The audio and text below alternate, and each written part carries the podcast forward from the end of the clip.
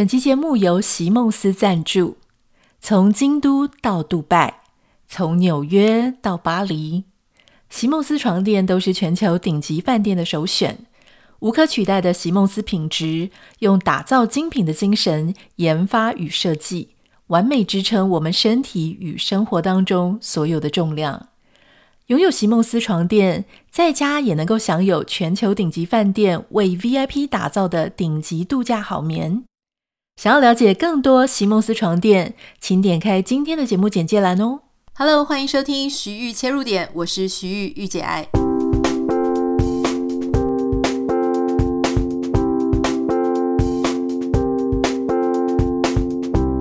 欢迎收听今天的节目，今天的节目会分成两个部分。前面这个部分呢，是要跟大家分享一些美国这边小朋友、国小的学生到底在学什么，他们的回家作业是什么啊？还有，我会告诉大家为什么我会想要跟大家讨论这个。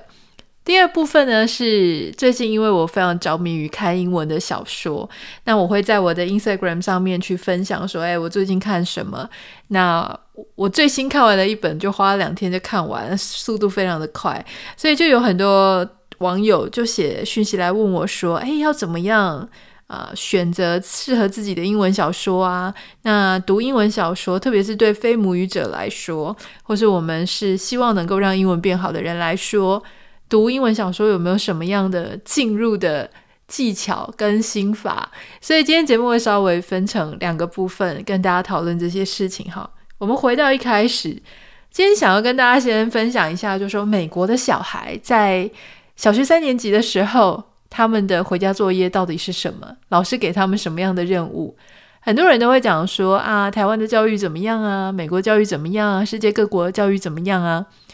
那当然，我想我们从台湾受教育的一个背景，你大概可以想象哦。虽然说现在的小朋友跟我们那个时候小朋友，就是我们那个时候自己小的时候，可能已经很不太一样了哦，学科上，可是。普遍来说，大家还是会讲说啊，我们可能是在一个比较高压、比较制式、很有学习压力、有考试压力的一种背景长大。那大家就会讲说，诶，国外好像就不会这样子啊，好像感觉把小孩送到国外就是一个解方。可是常常我们在讲这个结论的时候，我们其实并不了解所谓的国外啊，例如说美国来讲，它到底是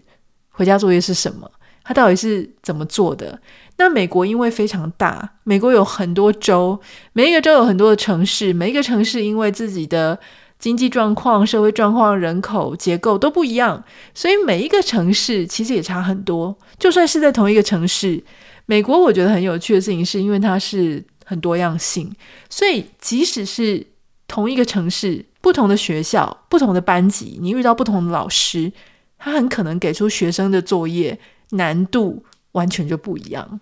像我之前就常常听到我一些戏骨朋友，他们是当妈妈的，他们就会常常讲说：“啊，哪个老师哈，就是呃，上课上的太简单了，数学上的太简单了，让他们的小孩可能比较没有竞争力，所以他们就会希望他们能够挑到比较好的老师，愿意教一些程度比较难的，否则就很担心自己的小孩在学习上面或者在学业成就上面会比人家慢好多年。”所以其实啊、首先要给大家建立的一个想法就是，其实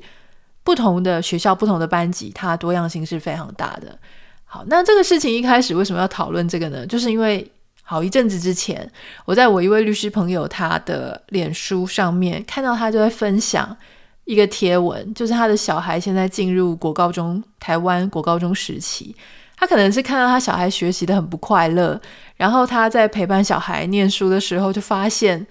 真的是很填鸭式教育啊！小孩不止没有时间跟家人出去玩乐，没有时间跟朋友一起 hang out，他们甚至在念书的时候都囫囵吞枣，因为要背的事情太多了，所以他们真的没有办法好好的去了解每一件事情的典故。就算他对某件啊一个主题或是某一个方向非常的有兴趣，但因为他还要 cover 其他的科目嘛，其他不能说啊，我今天对历史特别有兴趣，或是我今天对哪一个文学家的作品很有兴趣，我就投入我大把的时间去研究。那这样我可能就会顾不了我其他的科目或其他要考试。所以我那个朋友呢，他是个律师，他就语重心长的在他的脸书上面分享这件事情。哈，那他有特别提到说，在这样子的教育环境跟教育方式之下，他觉得他的小孩或其他的小孩很难培养这种独立思考的能力。而我觉得我们大概自己这样一路走过来，也不太会去否定它里面讲的确实有几分道理。虽然说我不能一概而论说所有的小孩都没办法从这样的教育方式里面培养出独立思考的能力，可是你会觉得，因为这样子的一种教育方式或学习方式，确实可能抑制了某一些更自由的、更奔放的小孩子的潜力空间。那我那时候他，我看到他这个贴文的时候，我就呃在下面分享，就说：对啊，我记得我看过我一个好朋友，哦，他也是后来搬到美国这边住在 San Diego，他就给我看他的孩子刚来的时候是国小一年级，国小一年级的作业就非常让我叹为观止。他们老师就出了一个作业，然后发了回答的答案纸，答案纸上面就是一横一横一横的，就是让你可以写你的意见。那我记得他们的题目非常的有趣哈，就是属于那种你认为下课时间啊、例如说，我其实已经真的忘记那个题目本身，但是有点类似说，你认为下课时间应该是十分钟，还是应该是更长？哦，写出你的理由。呃，比方说第一段他会告诉你，就说，哎，你第一句话应该写一个 opening，一个开头，重新表达一次这个问题在问什么。然后第二句写为什么你赞成，第三句写为什么你反对啊？什么东西是让你反对？然后第四个写结论。当时我就觉得很意外，很讶异，想说：哎，国小一年级的时候，我到底在干嘛呀？其实我记得我自己国小一年级的时候，大概没有能力写作文吧，甚至连生词哦，我记得像我们国小三年级、四年级的时候，都还在写那种听写，对不对？还在记那种词单词。那国小一年级到底怎么写作文呢？那当然，我相信他就是用非常非常简单的单词，而且甚至很可能会拼错单字。好，那我记得我那个朋友跟我讲说，他就发现他小孩子有试着在写，可是呢，他的那种智慧就是常常会拼错。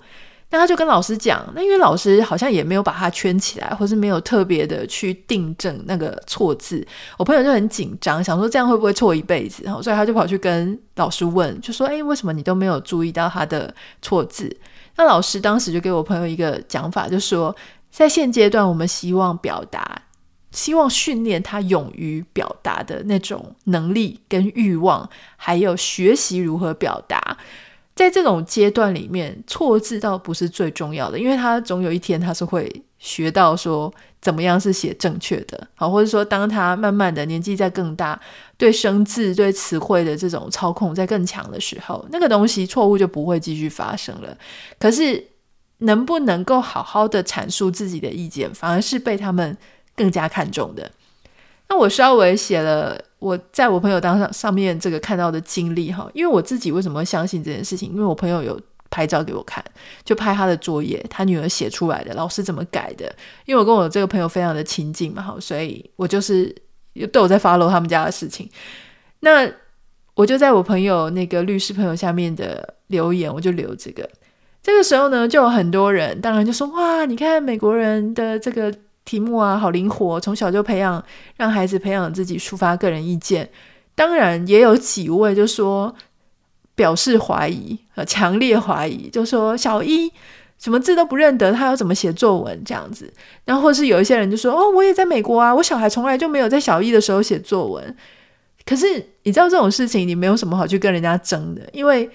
你没有看过，不代表这个事情在别人的学校没有发生。我刚刚已经讲，美国这么大，这么多州，这么多城市，就算你们都在 San Diego，就算你们都在同一个区域，不同学校、不同班级，老师所开出来的作业很可能都是不一样的。你的小孩没有学这个部分，或者你的小孩的老师没有出这样的作业，不代表别人没有嘛。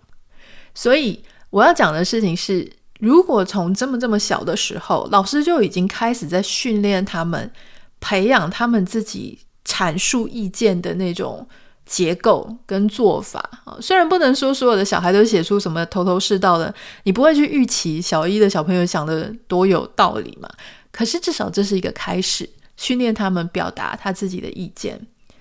那因为有了这样子的经验之后，我就发现说，诶，很多人就算你告诉他这个事情，他还是不愿意相信哦。或是有很多人他其实是好奇说，诶，那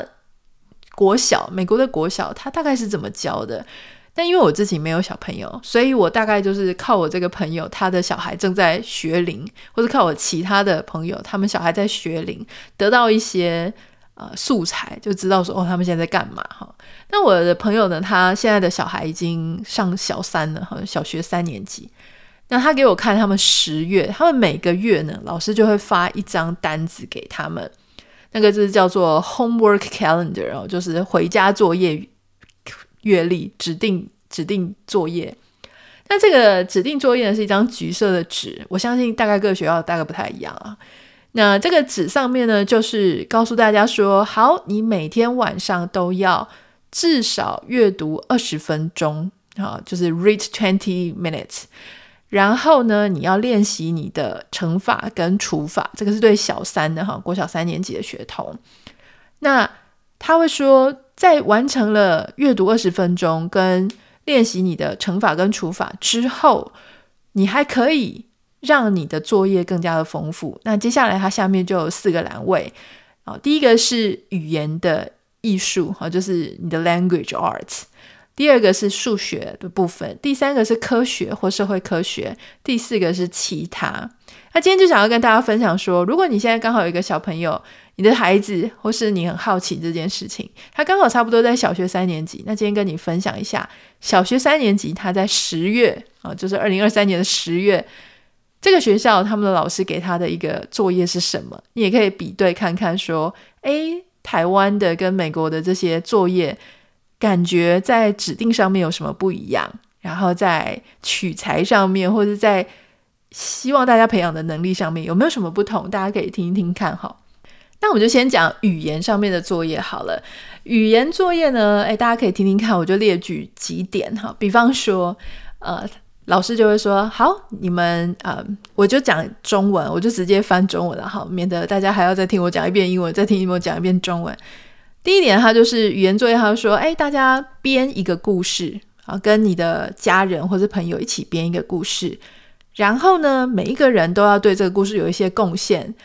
你讲一到两个句子之后，换别人讲，这个就是有点像是我们以前在玩那种故事接龙。”啊，故事接龙你可能讲一长串，但是这边只要求你一定要有贡献，然后你讲一两句之后就换下一个人讲，再换下一个人讲，然后就轮流讲，要编一个故事。第二个呢，你可以啊，我觉得这个非常有趣。他说你自己盖一个小帐篷，然后你自己坐进去里面找一个读物来看。很有趣吧？老师居然叫小朋友回去自己用一块布啊，或是用一个什么棉被之类的方式盖一个小小的自己空间，然后呢，躲在里面读书。这不是很像我们小时候就在做的事情吗？只是我们没有老师或是父母，他们不会教我们，特别要我们去这样做。可是每个小孩都很喜欢有自己的小小的空间，然后觉得好像是自己小小的秘密基地。哦，那这个老师就说：“哎，你可以在那个秘密基地里面。”然后请你阅读啊，他不指定你要阅读什么，可是就是在里面读书的意思。我觉得这个非常有趣，因为到我们成年成长之后，其实很多人他的为什么不看书？所以他从来就没有看书的习惯。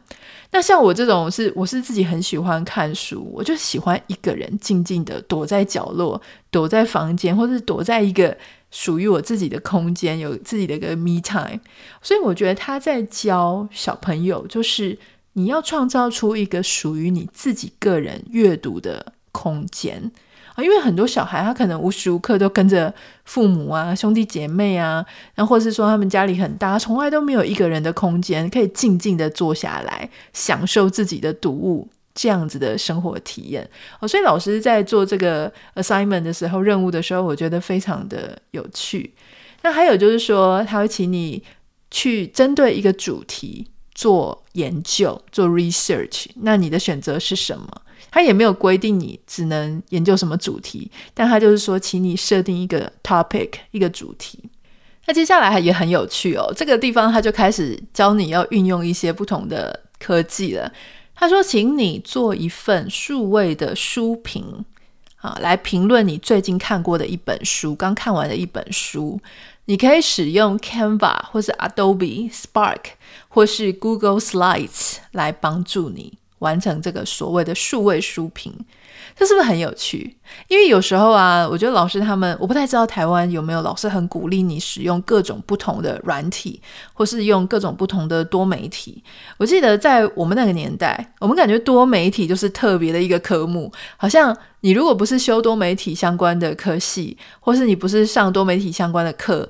多媒体这件事情就假装不存在，可是当你出了社会之后，你就发现什么东西都必须要用各种不同的平台、不同的呈现的方式。那个时候你才惊觉说：“哈，你这些基本的工具都没有。”可是你后来发现说：“哎，你看美国国小三年级的小朋友，他已经开始要求你做数位书评，然后你是要透过这些不同的软体来去做运用。”你就发现，哎，他们其实已经把这些科技如何呈现。如何表达啊？可能不管是口语的或科技上的表达，已经融入在他的课程的规划里面啊，就是回家作业的规划里面。那还有就是，他说，呃，请你比较啊，或是对比两个这个故事里面的人物角色啊，他们在这个在同一个故事里面，他比较两个人物角色，请你比较这两个人有什么不同。就比方说，假设啊，比方说《哈利波特》里面啊，这个，请你比较哈利波特跟伏地魔，他们两个不同在哪里啊？他可能就是希望你可以做人物的分析，或是说他，我觉得有一个很有趣的，就是美国人都很喜欢玩那种呃 crossword 填字游戏，还是说，请你创造一个你自己的填字游戏。另外就是，他也鼓励你写一首歌。就自己自创一首歌，这个就是 language art 文字、文学啊、语言的艺术的这个栏目，你就发现光是语言类型的这些作业就已经非常有趣了。那接下来我们来介绍一下数学的作业，也很有趣哦。比方说数学作业就有包含说，请你玩一个桌游或是卡牌游戏，是跟包含数学有关的主题的，就是你去找一个跟数学有关的卡牌游戏或是桌游来玩。还有一个就是说，当你跟不管是家人或是谁哈，当你去一个餐厅的时候，请你预估这一餐饭的这个账单会是多少钱。在你还没有看到确切的账单之前，请你预估看看。哦，这个这个我就觉得非常有趣，因为在台湾，我相信应该是没有类似。这个作业，如果台湾有类似餐厅的作业，可能就已经告诉你说啊，我们今天点了两盘牛肉饭，一盘多少钱？两盘虾仁炒饭多少钱？那答案是多少钱？就是那种会比较像是在算数。可是这里他是请你去一个餐厅，然后在你看到确切金额之前，请你先做一个评估跟预估。这个东西重不重要？这个东西很重要诶。可是我们其实。很少去培养这一种 sense，对不对？好，比方说今天我们在看一些什么 budget 啊，或是看一些什么东西的时候，其实数学它跟预测、预估、评估能力是很重要的。因为在你评估或预测的时候，你会心里有一些标准，或是你有一些原因让你去猜测这个后面的数字是多少。如果我们连一点点的这种感觉，对这个。后面会有的数字的感觉，或是总和的数字的感觉都没有培养这种概念的话，其实那种好像那种 sense 就差一点点。虽然我也不是数学专家，我很难去跟大家讲说，哎，这种有一种 sense 是有多重要。可是我总觉得我身边那些会算数学非常好的人，他包含可能我先生，或是我以前一些好朋友们，他们数理非常好，他们有一种能力很强，就是他看完这个题目的时候。它会有一个这个数字的范围大概是在多少？可是像我这种数学很烂的，我是没有范围的，就是无边无际都有可能哈。那这个就有差嘛哈。那还有就是说，他会请你去丈量啊某一个家里的某一个空间，然后问你说，这样我们需要多少的地毯啊，多少大小的地毯才可以去铺满这一个房间，请你实际去测量你自己家里的空间啊。那还有一个我觉得蛮有趣的，我可以欢迎大家告诉我为什么会有这个作业。他说，请你使用那种呃粉笔啊。那美国因为他们小孩子很喜欢在这个地板上面就是画图，所以他们有那种专门洗得掉的粉笔。啊，就是在地上啊画什么方格子的那种。那美国他有卖就那种洗得掉的。他就说，请你用这样子的粉笔呢，在户外试着解一道数学问题。这个我觉得非常的让我惊讶。我想说，解数学问题不是就在笔记本上，或是在自己家里偷偷摸摸的解就好了嘛？如果算错了，还写在外面，不是很丢脸嘛？哈。可是我就在想说，这个到底在训练什么呢？是不是训练我们很有自信的？大大方方的在外面解一道题，那如果我解成功了，写在外面，我觉得嗯很有自信啊。这个让大家看一看我解的题是这样吗？我不太确定这是培养自信心还是什么哈。因为我也是跟这个我的朋友我们一直在讨论，诶，这题老师希望大家用粉笔在户外的，不管是黑板或者在地板上解题。我想请教各位正在收听节目的，如果你是父母或者你是老师，你觉得他的用意是什么？欢迎大家可以私讯到我的 Instagram 账号 Anita 点 Writer 跟我分享啊，你觉得这个它背后的逻辑跟用意是什么？好，那第三种类型的功课是关于科学或是社会科学，那他就会邀请这个小朋友们说：“诶，请你去啊、呃，点开任何一个科学网站。”然后呢，完成上面的一些科学实验，好，复制它的科学实验，或是一些跟科学、科技、工程、数学有关的一些活动。那还有就是说，第二道题呢，它就是请第二道一个任务，他就说，哎，你如果遇到这个蜘蛛啊、蝙蝠，或是蝙蝠哈，或是这个南瓜啊，为什么他要讲这个蝙蝠？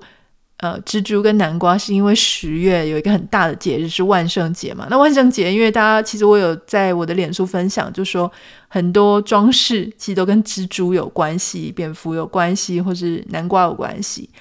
他就说：“你想要知道这些东西什么吗？好，请你 research，请你去做一些研究，发现一些跟蝙蝠、呃，蜘蛛或是南瓜有关系的一些。”相关的问题跟相关的啊更深入的一些知识。那除了科学之外，刚刚有提到说社会科学，他们也非常的在意哈，所以他也有一道题是说，请你随便选一个国家，然后呢，你请你告诉我，它是民主国家还是寡头政治还是王权政治的一个国家？那请你告诉我，呃，这个民主制度或是寡头制度或是王权制度。是代表什么意思？就是告诉我说，这个制度它怎么运作，它有什么特色，有什么特性等等的。那还有一个我觉得也很有趣，我不知道台湾是不是已经小朋友也开始在呃学做 coding 了。在小学三年级的时候，他们其中一个作业呢是请你去看一个 coding 的 website 啊，去编码。去开始去研究，就我所知，美国小朋友非常小就开始，大家都在学 coding 了哈，所以这个已经像我们那个时候就想说啊，我们好像都已经大学还是毕业了什么的，才在开始学 coding。如果非啊、不是念这个相关软体的相关的科系的话，或是资讯工程类的资讯科学、资讯工程，我们大概都不太会 coding 嘛。但美国的小朋友，他们我记得他们是小学就已经开始在学 coding 了哈。还有就是，他请你去参加一些商店啊，是我们这边非常大型的连锁商店，他所提供的一些课程。那它特别指定是 Michaels 或是 Home Depot。如果你住在美国的话，你大概就知道 Michaels 是一间手工艺品店的非常大的连锁店，它里面有卖各种就是编织啊，或是绘画，比较那种文艺类型的绘画类型，或是珠珠串珠的那种啊、手工艺品超级大的店。那 Home Depot 呢？它比较像是台湾的特力屋之类的，它就是敲敲打打的。好，如果是一个家政一个工艺，可能会比较类似家政的工艺啊。但 Michael 是比较偏向艺术类型的哈。好，那他的意思就是说，像这样子的大型的商店，他们会提供一些课程，免费的手作课程，或是不管是免费或是要付费的，他们就会有一些给小朋友去的课，他说请你参加其中一个课程。好，那其他的部分呢？刚刚已经讲完语言、数学、科学，其他的部分呢？例如说，他会请你去练习做 keyboarding，啊，就是练习打字啊，或者说他练习说做一份商业的简报。那他也给你一个主题，例如说像这一周是什么红丝带周啊，那就请你做一份简报来让大家知道什么叫做红丝带周。啊，还有就是说，比方说这个月份是防火月，他请你提出一份呃计划案，就是怎么样可以让呃大家用火更安全，让大家知道说，诶，防火的重要性等等的。那当然还有一些有趣的，例如说可以去跟你的家人。一起去健行，或是骑脚踏车，或是烘焙一些食物，或是跟家人一起去野餐。刚刚我们分享的就是在美国加州 San Diego 一间公立小学的老师，哈，他在十月份所提出来给同学的一个呃课后作业的建议表。那不太知道说台湾如果是国小三年级的时候，大家的作业是怎么样？那平常的有没有一些其他的任务啊，请同学达成？那大家听完这样觉得对比感觉是怎么样？欢迎你可以私信跟我分享，因为我也很好奇。我不太知道台湾的小学三年级，呃，同学的回家作业大概是什么？我猜在难度上，可能台湾的小朋友他要呃会的东西可能更难一点。可是。我想，可能在灵活或是多样性上，我猜可能美国这边更稍微活泼一点啊，这是我的想象，不太确定。欢迎可以跟我分享。那刚刚我讲到节目的第二部分呢，就是要跟大家聊一下，就是说关于读小说的这个事情哈。嗯，我其实没有太多可以分享的，因为我自己并不是一个从很久以前就非常喜欢读中文或英文。呃，小说的人，甚至我在读中文的时候呢，我比没有那么喜欢看小说，比较喜欢看那种呃非虚构的，就是我喜欢看社会科学啊，